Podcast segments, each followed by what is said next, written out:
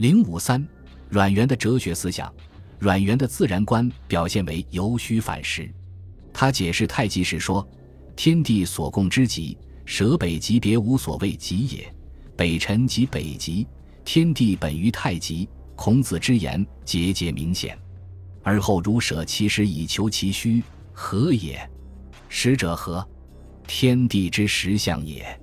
他与周敦颐、朱熹舍太一。”北辰之实，而求其为天地根基之虚不同，而是务求太极之实相，认为北辰就是太极，离开天地的实相无所谓太极。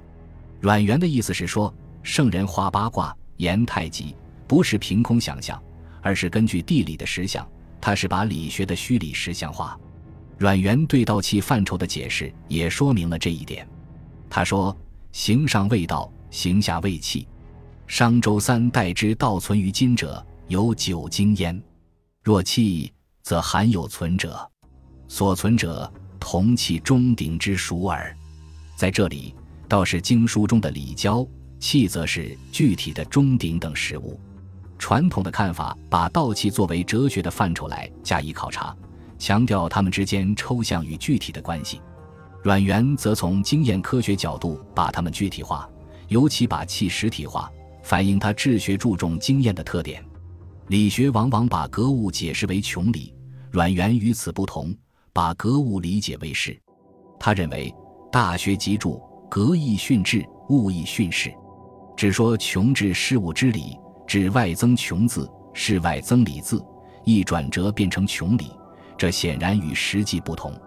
按照他的理解，治之在格物，物格而后致之。此二句虽从身心意之而来，实为天下国家之事。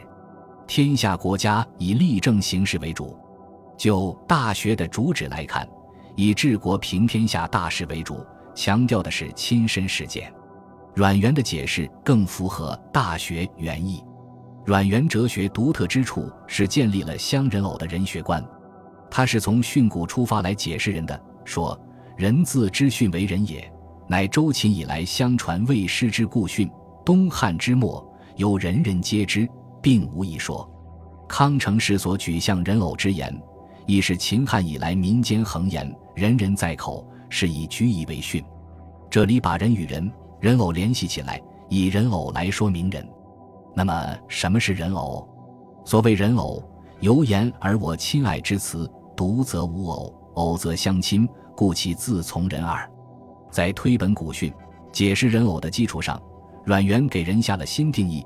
他说：“春秋时，孔子所谓人也者，以此一人与彼一人相人偶，而尽其敬礼忠恕等事之谓也。”这样，他把人理解为人际关系的范畴，包括君臣、父子、夫妇、兄弟、朋友等，他们之间的关系是一种平等的关系，而且建立在相敬相爱的基础上，赋予人以博爱之意。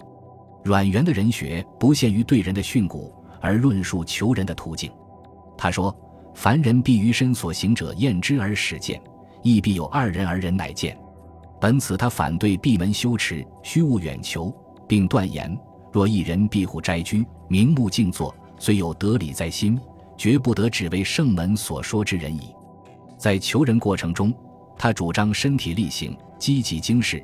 说明他的人学观是一种经世致用的学说，这是对孔子人学的发展。